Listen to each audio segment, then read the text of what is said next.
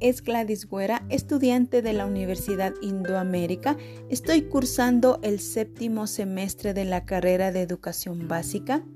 El tema de hoy que les voy a compartir y hablar es sobre el tema de las técnicas para mejorar la comprensión lectora. Pues dentro de estos temas principalmente hablaremos qué es la lectura, el proceso de la lectura, estrategias previas antes, durante y después de la lectura y también las técnicas para mejorar la comprensión lectora. Pues amiguitos, empecemos. Partamos, ¿qué es la lectura? La lectura es una herramienta principal de nuestra mente que nos permite ordenar, organizar, jerarquizar, relacionar y ponderar la información a la que accedemos a través de la letra impresa. Es decir, es aquella donde el lector interpreta la totalidad de los contenidos del texto. Además, adquiere mayor conocimientos, pensamientos propios y comprensión crítica del texto. El proceso de lectura. Durante el proceso de la lectura, el lector se relaciona activamente con el texto en un diálogo en el que se activan varias destrezas de pensamiento y expresión.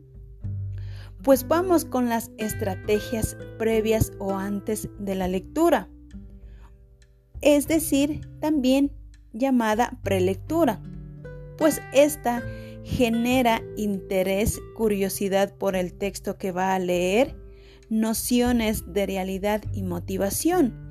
Entre las estrategias específicas se pueden utilizar antes de iniciar la lectura está la activación y el uso del conocimiento previo. Esto quiere decir que el lector conoce sobre el tema del texto y o el conocimiento de la organización estructural del texto, los cuales pueden ser narrativos, expositivos, instruccionales, académicos o literarios. De igual manera, dentro de esta estrategia está la explicación del objetivo o propósito que se tiene cuando se lee. Sí, es decir, es muy fundamental esta actividad porque determina tanto la forma en que el lector se dirigirá al texto como la forma de evaluar el proceso. Previa a la lectura está también la elaboración de predicciones e hipótesis acerca de lo que tratará el texto. Los lectores son capaces de anticipar el contenido del texto ellos pueden utilizar estrategias de predicción para anunciar el final de una historia, la lógica de una explicación, la estructura de una oración compleja y el final de una palabra. Pues vamos amiguitos con la estrategia durante la lectura. Pues aquí, durante la lectura, es una etapa que corresponde al acto de leer propiamente dicho, como el alcance de comprensión, es decir, pone énfasis en la visualización global de las palabras, frases y oraciones, evitando los problemas de la lectura silábica, así como la lectura en voz alta. Dentro de sus estrategias esenciales es ir construyendo una comprensión adecuada del texto, son de selección o muestreo, elaboración de inferencias y uso de estructuras textuales.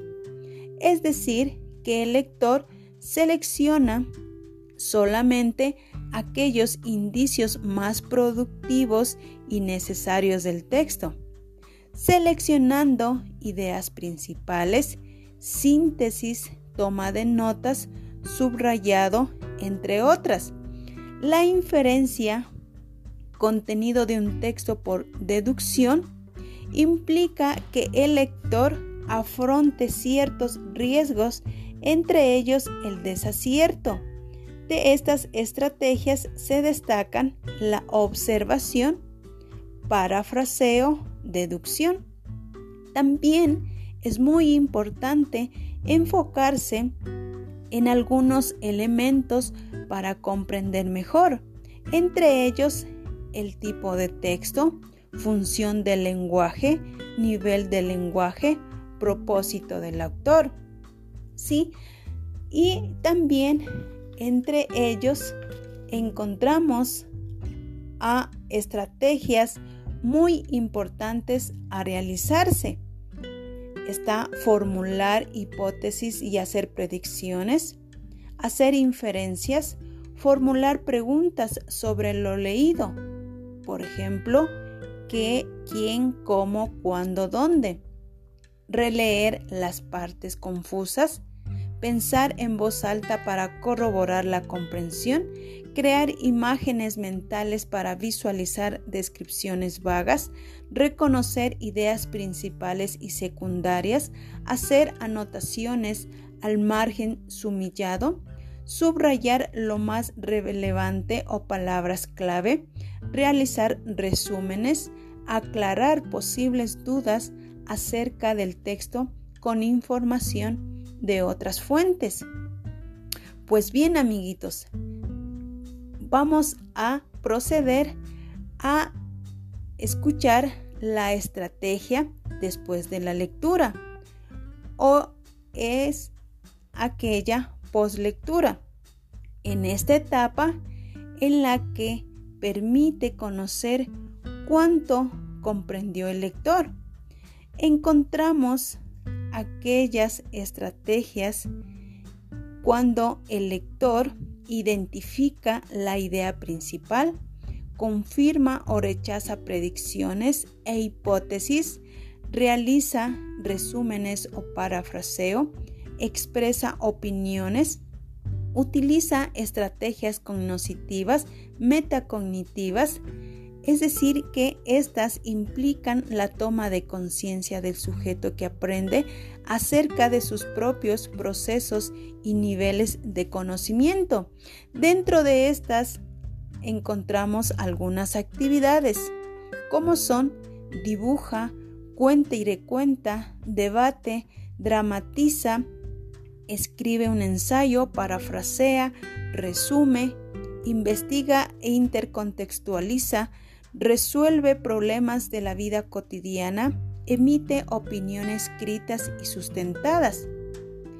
Pues ahora pasamos a las técnicas para mejorar la comprensión lectora, pues dentro de ellas tenemos las técnicas de las relaciones de párrafos.